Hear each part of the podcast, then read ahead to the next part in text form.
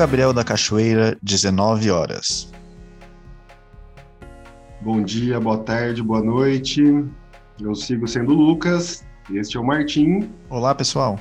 E no episódio de hoje vamos conversar sobre o marco temporal, APL 490 e como eles podem afetar a vida dos indígenas, dos povos não indígenas. E além disso, falaremos também do acampamento Luta pela Vida que está acontecendo em Brasília neste exato momento. Para começar, o que está acontecendo e por que, que isso é um tema a ser discutido? Basicamente, são duas coisas. O STF pautou a análise de um processo relacionado ao chamado marco temporal, e o PL 490 de 2007 foi aprovado na Comissão de Constituição, Justiça e Cidadania da Câmara dos Deputados. Primeiro, sobre o marco temporal. O que está atualmente na pauta do STF é uma ação de reintegração de posse movida pelo governo de Santa Catarina contra o povo Xokleng, referente à terra indígena Ibirama-Laclanó.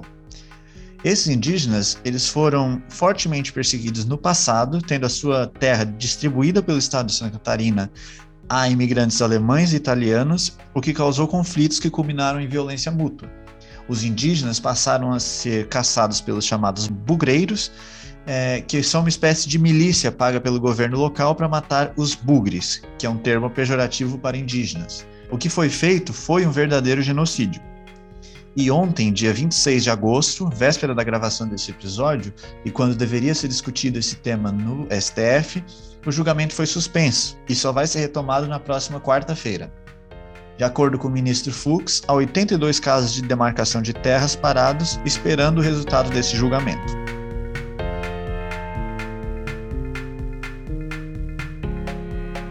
Mas o que é o marco temporal?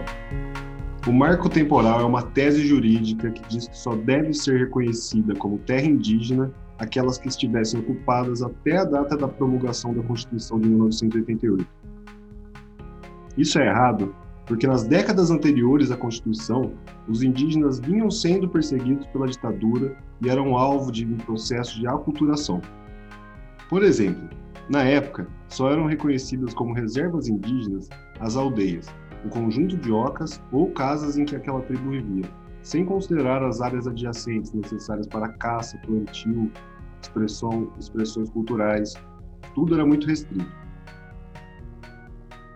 O STF entende que essa tese do marco temporal só é válida para a terra indígena Raposo Terra do Sol, não se aplicando automaticamente às outras. Foi um argumento usado para justificar o ganho de causa aos indígenas na época, mas que no fim acabou servindo como jurisprudência para alegarem que aquela era a data limite para o reconhecimento de terras indígenas. Sobre essa questão da ditadura, por exemplo, há um recorte de uma notícia do Jornal do Brasil de 9 de novembro de 78 que apareceu num vídeo da Unicamp sobre esse tema do marco temporal que a gente assistiu enquanto estudava para fazer esse episódio. A manchete diz assim: Decreto permite a emancipação de índio isolado ou em comunidade. Na época, isso era uma regulamentação do Estatuto do Índio, que tinha sido feito alguns anos antes. E ele tratava da emancipação de povos indígenas para que eles fossem integrados à sociedade dita civilizada. E lá na mesma notícia tem uma subseção com a manchete: Darcy Ribeiro se diz perplexo. O antropólogo denunciou as razões alegadas pelo ministro do Interior, que, no seu entender, indicam que a intenção do Estado é apenas se desobrigar de seus deveres de assistência ao índio. O Darcy diz ainda que, quando foi inicialmente noticiado o projeto, pensou-se que seria uma alforria, como foi a libertação dos escravos, mas verificou-se que era justamente o contrário. O Ministério do Interior presidia os assuntos indígenas através da Fundação Nacional do Índio, a FUNAI, e o ministro era Rangel Reis. Em 28 de dezembro de 76, em entrevista ao Jornal do Brasil, ele afirmou, aspas, Vamos procurar cumprir as metas fixadas pelo presidente Geisel para que, através de um trabalho concentrado entre vários ministérios, daqui a 10 anos possamos reduzir para 20 mil os 220 mil índios existentes no Brasil. E daqui a 30 anos, todos eles estarem devidamente integrados na sociedade nacional. Fecha aspas. A gente deu essa volta toda para mostrar o quão absurdo é considerar o marco temporal como algo válido, sendo que até a sua data limite, os indígenas estavam sob ataque do próprio governo, sem contar as inúmeras invasões e grilagens e que muitos povos já nessa época estavam deslocados das suas terras originais. Já o PL 490 altera o Estatuto do Índio, implementando o marco temporal na legislação e transferindo para o Congresso o poder de demarcar terras indígenas, hoje responsabilidade exclusiva da União. A proposta também dá aos deputados poder para corrigir demarcações já homologadas e mudar os parâmetros e critérios do procedimento de demarcação. Abre caminho ainda para a exploração de recursos minerais nesses territórios e, em propostas apensadas, desapropriações de terras indígenas e quilombolas. O relator Arthur Maia, do DEM da Bahia, deu parecer de constitucionalidade ao projeto. Se o STF derrubar o marco temporal, no julgamento sobre os Chocleng, é provável que os congressistas tenham de mudar o texto do PL sob o risco de terem a proposta invalidada pela Corte. A gente fez um rápido levantamento dos presidenciáveis de 2018 e 2022 para ver como eles se manifestaram sobre essa situação. Para começar, o presidente Bolsonaro disse que se o Supremo rejeitar o marco temporal, o agronegócio acabará no Brasil. Que é uma mentira e não é nenhuma novidade vindo desse bandido, né? Porque o agronegócio está aí há muito tempo, tem tido grandes ganhos de produtividade com a tecnologia, com é, a própria soja é, transgênica que foi desenvolvida, todo o trabalho da Embrapa. Então não é agora que pode parar de ter área nova para eles plantarem que vai acabar o agronegócio. A Marina Silva e o Guilherme Boulos, eles têm dado diversas declarações contra o marco temporal e a favor dos povos indígenas nas suas redes sociais. A Marina é certamente a mais engajada de todos nisso. O Lula e o Ciro não se manifestaram sobre o tema, o que é uma omissão bastante grave. Uh, as últimas postagens do Lula sobre indígenas envolvem fotos e encontros dele com indígenas do Maranhão, enquanto as de Ciro são sobre o abandono e a mortalidade dos indígenas durante a pandemia. Vale lembrar que os indígenas tiveram uma taxa de mortalidade de cerca de o dobro da população não indígena do Brasil. É, o último post do Haddad sobre indígenas foi em 2019 o Dória só postou algumas fotos recebendo indígenas em reuniões, mas nunca falou do marco temporal e do PL. E o Mandetta também não se manifestou. A resposta dos indígenas a esses ataques se deu na forma do acampamento Luta pela Vida, que desde o dia 22 de agosto está acampado em Brasília e que conta com 6 mil indígenas de cerca de 173 povos de 20 estados da federação. Eles que, como já disse, se instalaram dia 22, pretendiam permanecer no local até o dia 28. Mas, devido à suspensão do julgamento, pode ser que ele dure até mais.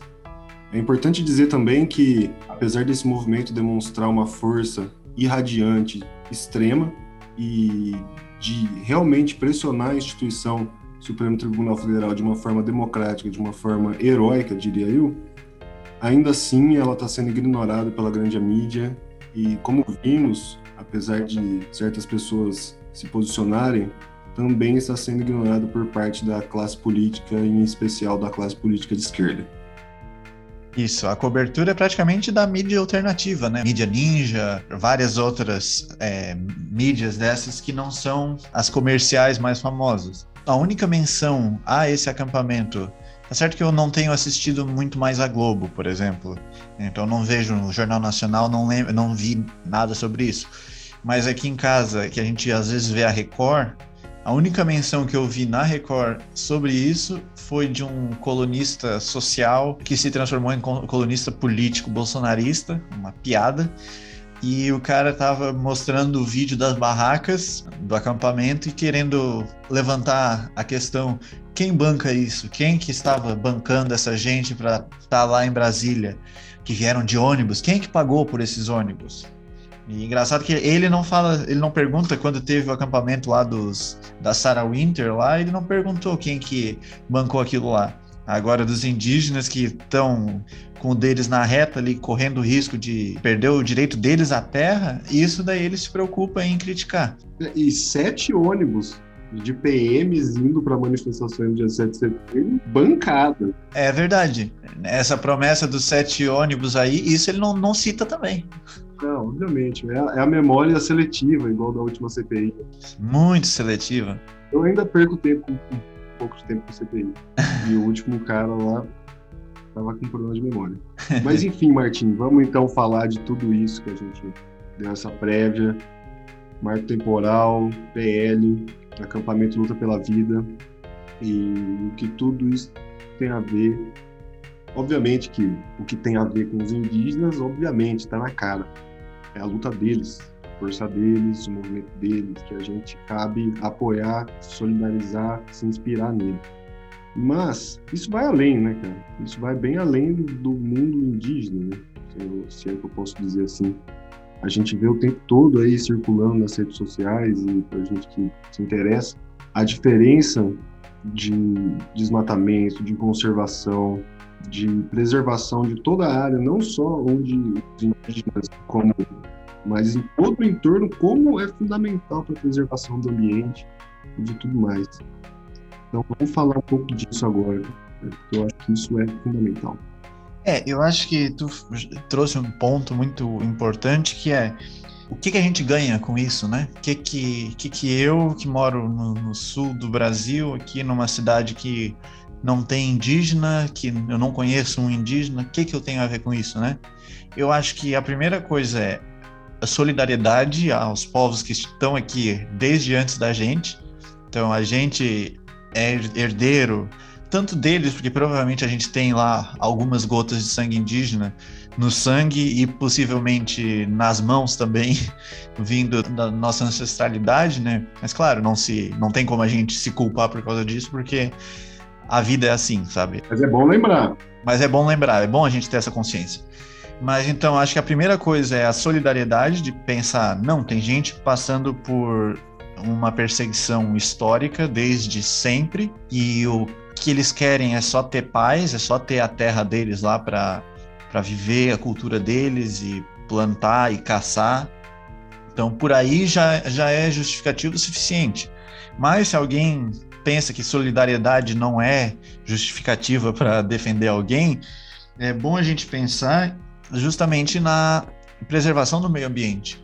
Esses vídeos, esses GIFs que tem na internet mostrando a evolução do desmatamento ao redor de terras indígenas, onde a gente vê que a, a floresta vai diminuindo num ritmo aceleradíssimo e chega no limite da terra indígena e não avança, porque aquilo ali é protegido, os indígenas protegem aquela terra e, e em alguns casos, claro, ele tem garimpeiros e tem latifundiários que invadem, né, grileiros que invadem a, as terras indígenas, mas daí nesses casos acaba tendo alguma operação da polícia e tal que barra isso. E daí tu vê que a floresta que vai ficar de pé no fim vai ser só a da, da terra indígena. A gente está cada vez num planeta mais árido, mais perigoso para a gente, principalmente para as próximas gerações, em que as florestas estão sendo cortadas, o, o aquecimento global está disparando, o clima já está mudando e a gente ainda tem essa ideia de continuar desmatando. Vamos continuar desmatando, vamos destruir o que tem porque a gente tem que fazer dinheiro. Quem é que está interessado em parar de demarcar a terra indígena e, se possível, ainda é, desdemarcar, se, se é que isso é uma palavra?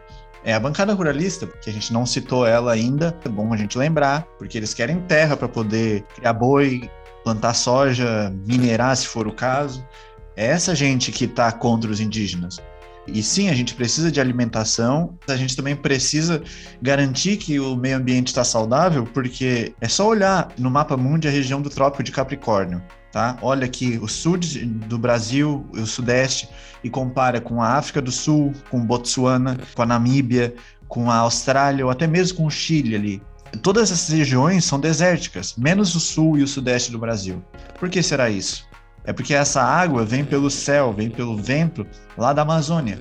Então, claro que também nem todas as terras indígenas se concentram na Amazônia, mas é onde está a maior parte, onde se criam os rios invisíveis que descem trazendo água aqui para o sul.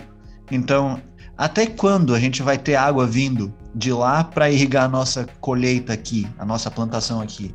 Então, o agronegócio, os ruralistas, eles estão pensando muito no agora, no, no lucro agora de conseguir mais terra para plantar. Mas e daqui a 10, 20 anos, quando não tiver mais água?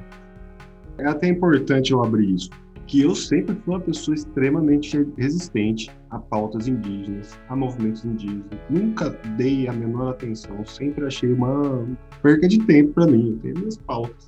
Sempre pensei isso, sinceramente, eu digo de, de peito aberto mesmo. Até porque essa não é a minha opinião hoje.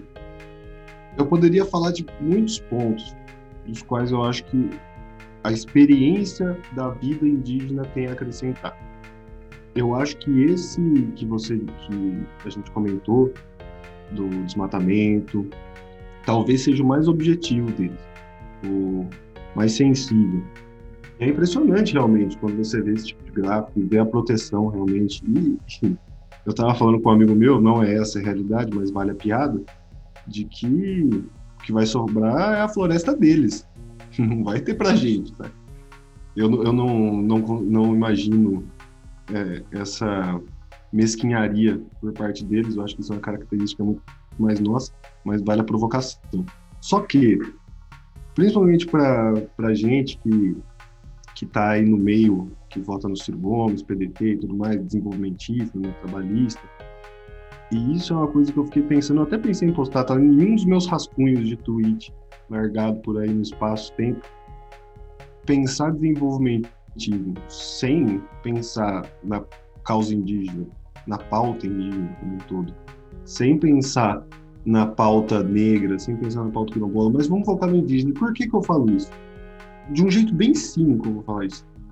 Tenho praticamente certeza disso, apesar de ter poucas certezas. Que eu acho que isso que é o que mais ataca as pessoas quando elas entram em contato com indígena ou com a ideia de indígena. Que ela vai totalmente contra essa nossa, esse nosso realismo capitalista. Que não precisa, não, a gente precisa fazer isso. Não, tem gente que não quer. Cara. Só para lembrar, o lugar do indígena onde ele quiser, na universidade, aqui na Unicamp, dando aula, Daniel Munduruku sendo indicado para a Academia Brasileira de Letras, tipo, todo lugar. Mas essa expressão de uma vida que não se importa com o que todo mundo acha que é prioridade, eu acho que só é essa dialética que os povos indígenas colocam na sociedade já vale. E é justamente do ponto de vista desenvolvimentista eu acho que coloca essa, entre mil aspas, por favor, não, não me entendam mal, coloca essa dificuldade dialética, realmente, de desenvolvimento e manutenção da vida na Terra. E eu acho que justamente eles podem demonstrar isso para a gente. E não tanto. Muita gente fala assim, ah, acho que a gente tem que voltar para formas de vida anteriores. Eu acho que não é necessariamente isso. Eu, eu, eu não, não acho que a gente tem que dar um passo para trás, mas a gente tem que. E, e assim, péssima expressão. Passo para trás não é uma boa expressão. Não é um passo para trás. Mas a gente não tem que ter uma ideia de uma vida, necessariamente de uma vida que a gente vai olhar para os povos indígenas e a gente vai tirar um exemplo de uma forma de se viver. Eu acho que não é bem isso. Eu acho que o que a gente pode tirar é justamente tentar entender que essa forma de vida nossa não é a única e que tem outras isso é meio que uma romantização e uma até uma utopia, né? De ah, do índio, vamos voltar. A... Tem quem pense assim de voltar às origens, ou, ou então que a gente devia viver uma vida mais é, uma, diferente do que a gente vive hoje, mas enfim. E isso também já vem dessa mesma ideia de que o indígena não tinha que evoluir como sociedade, né? Porque assim, a, a, gente não é o português que aportou aqui há 500 anos atrás. A gente não é aquele português. O indígena não tem que ser o mesmo indígena que estava aqui 500 anos atrás também. As sociedades evoluem, os, existem relações entre sociedades diferentes e uma puxa coisas das outras e tal.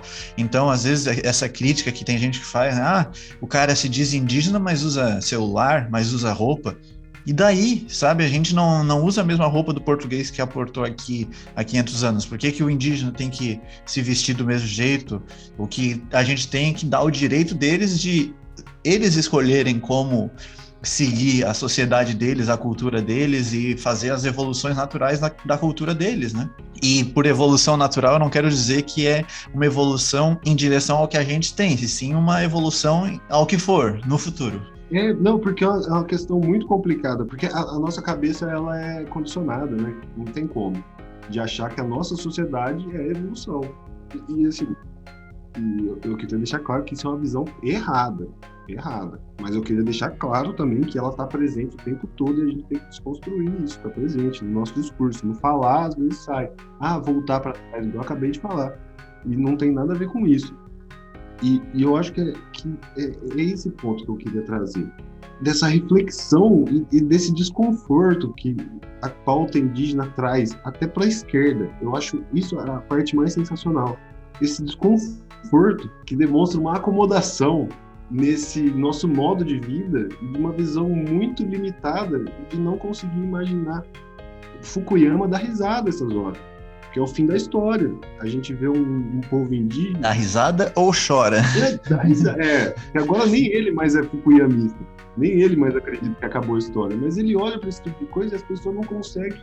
As pessoas conseguem. É o que muita gente fala. Eu acho que eu ouvi com o Slavoj.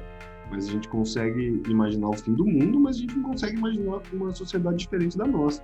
A gente vê uma sociedade diferente da nossa, a gente não tem que fazer ficar igual a nossa. É isso que o grandíssimo filho da puta do ministro lá do, da ditadura militar falou. Esse grandíssimo filho de uma puta que eu quero que o verme que comeu ele morra. De novo. Não, vale a pena. Eu vou, vou pegar aqui de volta e vou repetir a frase. Tá sentado no colo do capeta e eu acho que realmente é bom repetir a frase ali, que é absurdo e ainda, e ainda tá incutido na, na mente de muita gente, tá? Esse pensamento de que o índio tem que ser aculturado e virar civilizado, entre aspas, do mesmo jeito que a gente é. É uma frase assim, que se, se você trocasse índio por judeu, você teria certeza que ela é de um oficial nazista. É verdade. Repetindo aqui, o ministro do presidente Geisel disse: vamos procurar cumprir as metas fixadas pelo presidente Geisel, presidente militar, e que o exército jamais se responsabilizou por isso. Presidente Geisel, para que através de um trabalho concentrado entre vários ministérios, daqui a 10 anos possamos reduzir para 20 mil os 220 mil índios existentes no Brasil. 10 anos, 200 mil pessoas. E aí, essas 200 mil pessoas, elas estão mortas, elas estão fragilizadas, elas estão largadas pelas cidades, elas estão transformadas em sacos vazios, sem cultura. Porque, assim, a, a cultura do nosso, não indígenas, povo da cidade aqui, a nossa ancestralidade, ela é muito vazia, né? E ela é muito frágil, é uma coisa que a gente não se apega tanto, né? Mas você lê um livrinho ali de um indígena, você vê duas, três conversas, você percebe que a bagagem ancestral faz falta e ela é importante.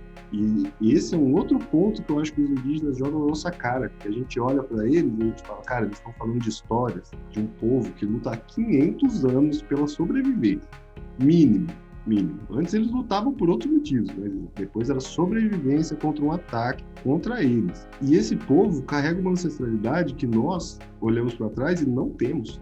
Não temos. Eles, o, povo indígena, o povo que tanta gente diz que é atrasado, que é não sei o que, que é não sei o que, surpresa. Eles têm uma coisa que nós não temos e não teremos tão cedo. É uma história. É uma história com pessoas que você conhece. Seu avô, seu avô, gerações e gerações. Que eu acho que é uma das coisas do capitalismo, assim, eu não quero soar esquerdalho, mas esse sistema, para colocar de termos mais brandos, nem tão mais brandos, talvez mais radicais. Esse nosso sistema, ele tira absolutamente tudo de nós do mesmo jeito que eles querem tirar tudo dos indígenas. Por isso que eu acho tão importante, tão fascinante. Porque revela, quando a gente olha os mais fodidos de todos, os mais atacados, eles revelam um futuro para a gente. E aí a gente escolhe, é o momento de escolher. Por isso que esse é um momento importante. É escolher qual futuro é esse que a gente quer, quais aliados que a gente quer. A gente quer estar com o Eunício, ou a gente quer estar com a Guajajara lá, esqueci o nome dela. Sônia Guajajara. Isso, Sônia Guajajara. Com o Ailton Krenak, com o Daniel Munduruku, com tantos e tantas outras que estão fazendo deles. E assim, a gente está falando dos indígenas agora porque realmente é um momento extremamente importante, mas vamos sempre tentar expandir, gente. Expandir e ver na luta dos outros, e assim, pelo amor de Deus, sem patronização, sem romantização da desgraça. Isso, às vezes a gente acaba mesmo querendo apoiar, mas a gente acaba idealizando, né, uma vida que... Exato, é luta. É uma vida de luta, é. É briga. Não é gostoso, eu imagino que não deve, não deve estar sendo gostoso lá na puta que pariu, sentado, esperando os, caras do STF julgar a sua vida, sabe? E eu acho que o, o, o, que a gente, o mínimo, né, o mínimo do mínimo é a solidariedade. Mas eu acho que o exercício seria olhar e falar: peraí, por que, que eles estão lutando? De verdade, assim. Será que eu não deveria estar lutando por isso também? Sim, tanto para eles quanto para mim.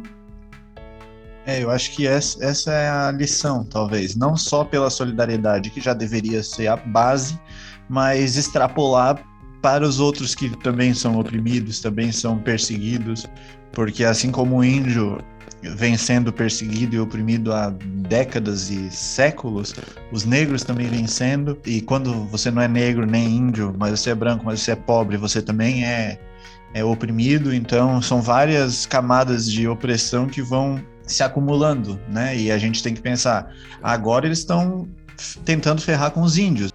Duas coisas, né? Uma coisa que eu vi o Ailton Krenak falar e eu achei sensacional, e depois, assim, conversar com uma pessoa muito querida minha, que se interessa pela área, pela área de agrofloresta e tudo mais. E a floresta, ela é um organismo vivo que se desenvolve, mas a floresta, ela é cultivada pelos povos da floresta a, gente imagina que eles vivem lá à toa colhendo a manga do pé, não, eles cultivam a floresta. Pode soar louco pra gente, porque a gente pensa que cultivar é fazer um arado, é fazer não sei o que, não, mas você cultivar a vida dentro da floresta é outra coisa que poucas pessoas sabem fazer. Hoje em dia tem se tornado um pouco mais popular, mas quem faz isso, quem sempre fez, plantando floresta pra gente, pra todo mundo, foram eles. E só um outro ponto sobre esses filhas das putas ruralistas, das respectivas putas, né, com todo respeito às putas. Primeira regra, foda-se Bolsonaro, em todos os sentidos. Mas isso é uma puta de uma falácia. E a falácia não é que vai acabar o agronegócio, não é essa a falácia. A falácia é que o agronegócio vai usar essas terras. Não vai usar. Isso é latifúndio, isso é especulação imobiliária, só isso. Não, não vai ser 83 reservas indígenas que vai diminuir a produção de soja no Brasil. Não vai ser.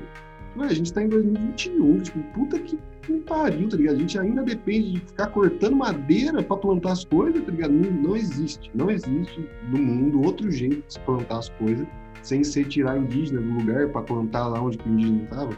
Tipo, eu não acredito nisso, eu não consigo. Tipo, ah, não, a gente precisa de mais terra para plantar. Não precisa, cara. Não precisa, isso aí é papo furado de quem quer comprar um montão de terra baratinho e ficar vendendo a vida inteira, virar o senhor lá do, do, do norte, nordeste e tal.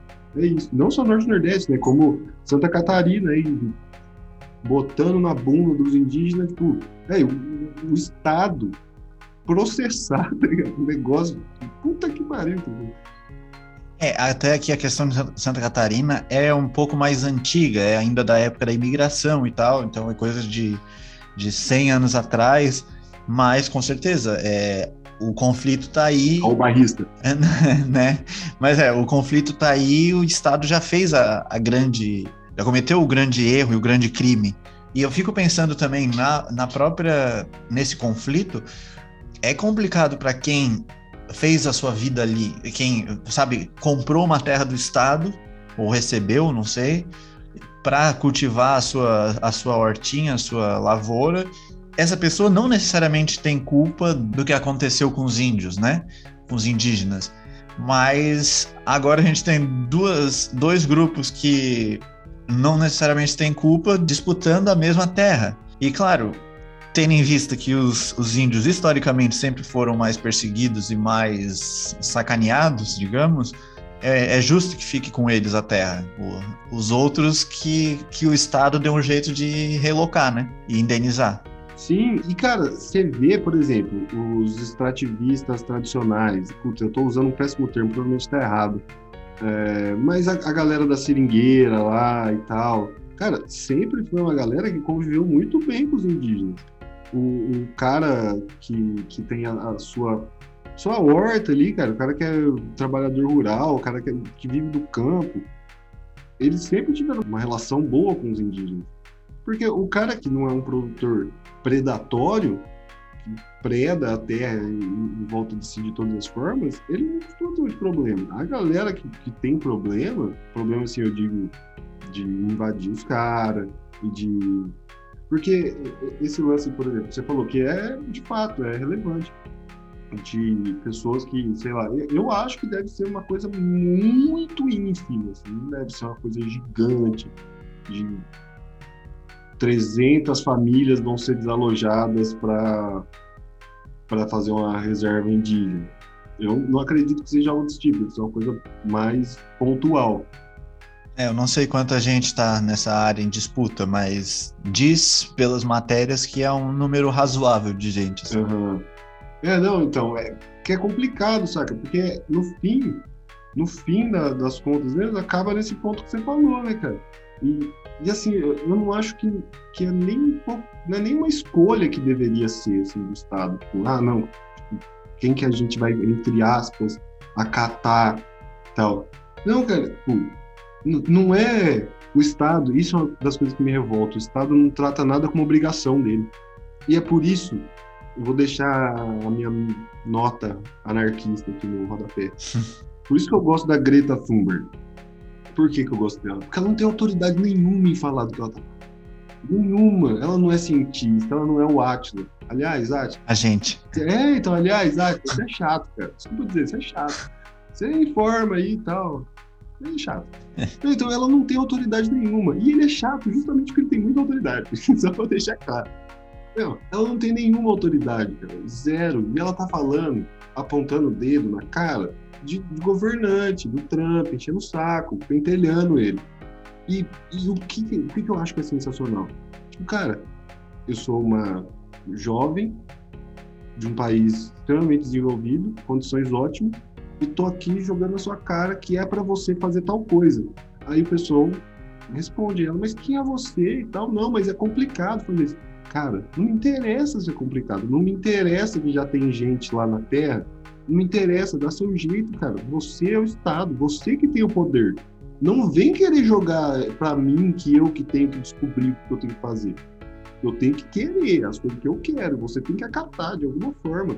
Esse é um bom exemplo. Cara, é, é uma, como você falou, é uma questão, puta, muito pariu, cara.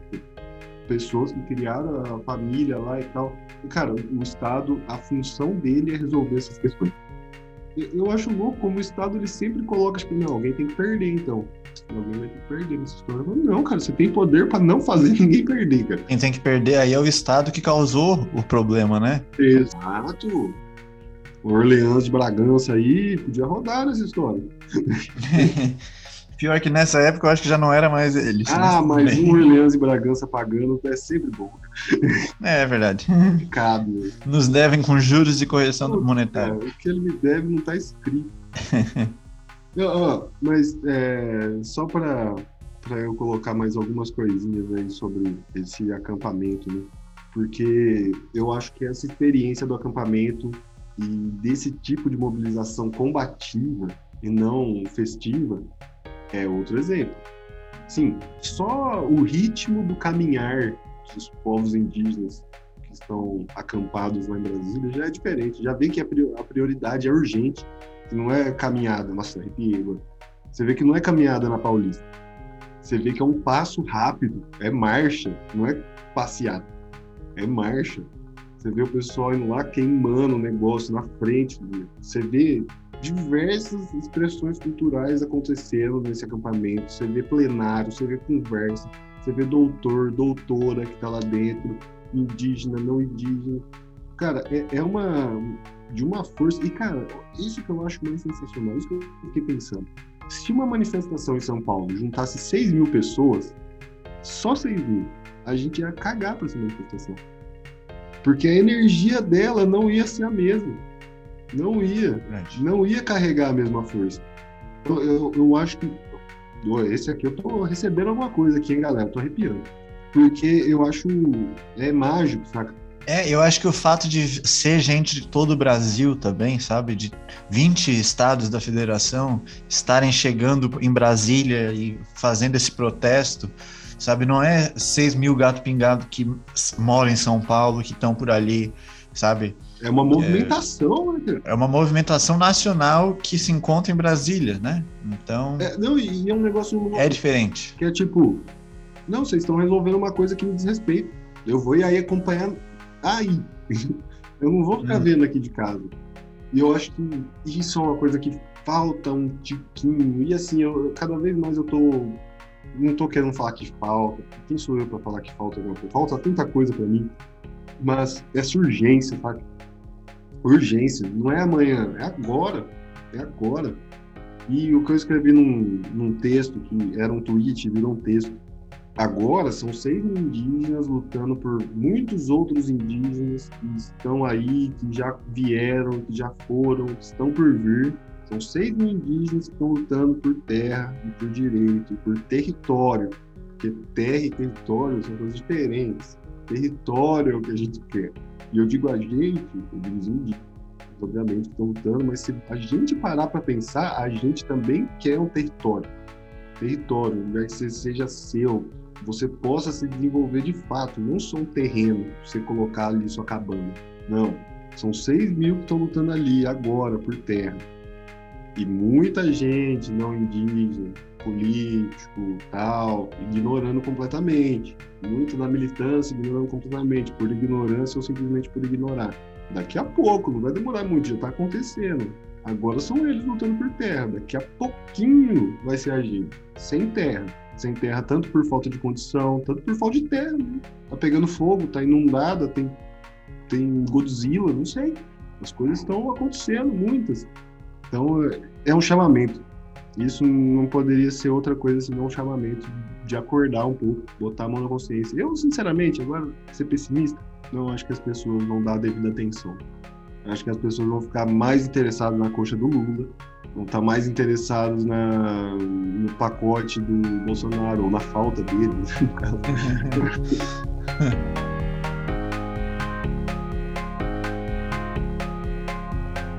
vamos, vamos fazer um adendo só em relação ao que o Bolsonaro falou hoje do fuzil? Vamos. Não tem tanto a ver com o assunto, né?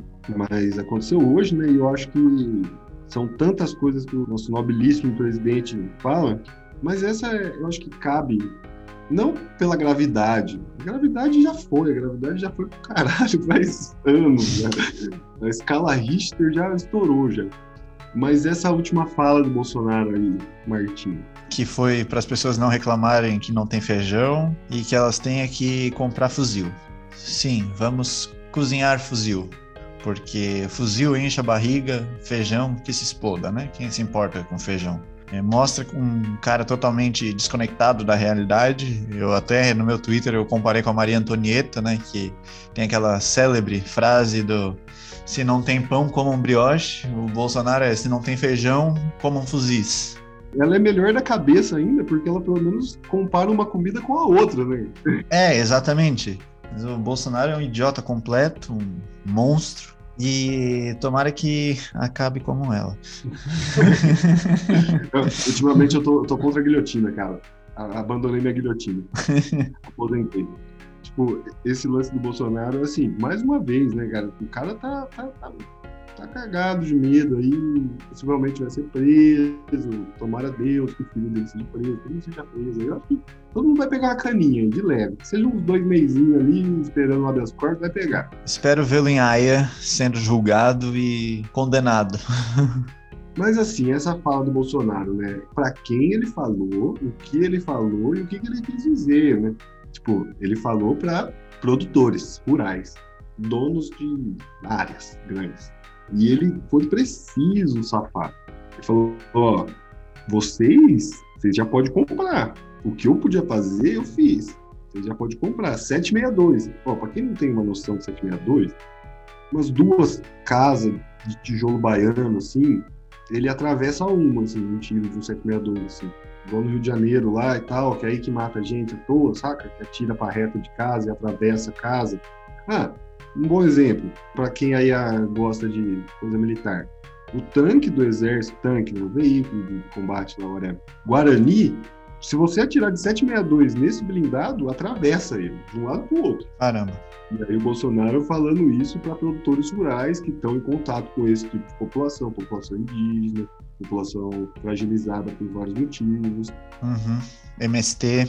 Exato. O Lázaro mandou um abraço pro Bolsonaro aí. O Jagunço. Hum. Jagunço adora um 762 para atravessar uma casa, atravessar uma picape. É incrível como ninguém mais fala de Lázaro, né? Inclusive. Ah, não. Não, não, não. Foi só surgir aquele papinho de que ele foi contratado por um latifundiário para tocar o terror, para desvalorizar a terra, e daí o cara poder comprar, conseguiram matar ele de uma vez, morreu o assunto. Morreu o cara, morreu o assunto. Gente, a pauta é terra. Terra. É. Chão. No fim, a gente está dentro da pauta. Eu, é, a gente sai da pauta e volta pra pauta, cara. É muito dinâmico. Eu fui na casa de um amigo meu, e eu vou voltar pro Bolsonaro. Eu, eu fui na casa de um amigo meu e ele tá super bem, a companheira dele fez uma tatuagem em mim. E eu tava conversando, eu moro em apartamento, e eu tava conversando com ele. Que maravilha é você morar em um lugar que você pode cavar um buraco no chão. Eu quiser cavar um buraco. Gente, quem mora em apartamento aí, apartamento pequeno para médio, é, isso aqui não é condição humana. Isso aqui não é condição humana se viver a vida. Não é. Se você tá feliz no apartamento, fico feliz, mas vai passar, vai passar. Uma hora você vai olhar para as paredes e vai falar, hum, não devia estar aqui. mas voltando para o Bolsonaro, só para resgatar. Ele falou isso para produtores rurais, ele falou aquela imbecilidade, imbecilidade não, né? Uma maldade, né? Simplesmente. Babaca fala para comprar feijão, né? você quer comprar feijão, não atrapalha quem quer comprar fuzil. E eu vou falar justamente o que eu falei no Twitter. Talvez em outras palavras, para não, não, colocar nenhum grupo já em risco mais em risco. Mas, sabe como que a gente para? Para essas conversinhas Bolsonaro de arma? Do mesmo jeito que aconteceu nos Estados Unidos. Eu não vou lembrar a data, mas vale a pena, vou procurar depois. A primeira vez que os Estados Unidos, uma das primeiras, assim, uma grande, que os Estados Unidos fez uma legislação mais severa com armas de fogo foi quando os Panteras Negras começaram a agir mais ativamente. Se não me engano, eles, eles invadiram uma câmara. Eu preciso me informar melhor, mas foi algo desse tipo. Assim, eles invadiram uma câmara como protesto, todos armados, e a partir daí os Estados Unidos passou uma, uma legislação para barrar armas automáticas, e a partir daí só pode ser semiautomático. O que eu estou querendo dizer isso, isso aí? Se na hora que a, o Bolsonaro pegar o dossiê da Polícia Federal lá e ele começar a olhar lá nos portes de arma e começar a ver, olha, pobre, pobre, pobre, olha aí, pessoa de esquerda, tal. E eu não tô apoiando arma, tô falando de arma, não quero arma, tal. Só tô dizendo que o Bolsonaro ele quer armar certas pessoas, uhum. quer armar a galera dele. Só que assim, Bolsonaro ele quer uma coisa, mas se ele receber o contrário dela, na hora ele já vai peidar, já, na hora, na hora. Então, armas para índios. Não, não, não, não, não, não. Deixa ele. Eles não precisam. Já tem zarabatana ali, um facão. Aquela foto da indígena com facão na cara do cara, não sei se já viu essa foto, sensacional. Eu nem lembro que deputado era aquele, mas é uma foto clássica. É exatamente, nossa senhora. A gente que precisa, eles não precisam, não. Eles têm muito mais coragem que nós.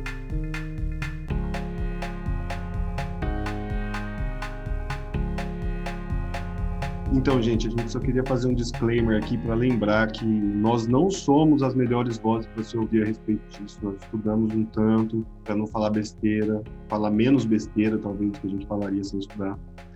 Mas existem vozes indígenas e não indígenas, principalmente indígenas. Foquem nas indígenas, dê atenção nas pessoas que são indígenas, porque não são tantas que têm a possibilidade de, de ter acesso a um grande público busquem essas vozes. Nós vamos colocar alguma, alguns links, vamos colocar o link da PIB, tanto que é a que está liderando o, o movimento do, do, acampamento.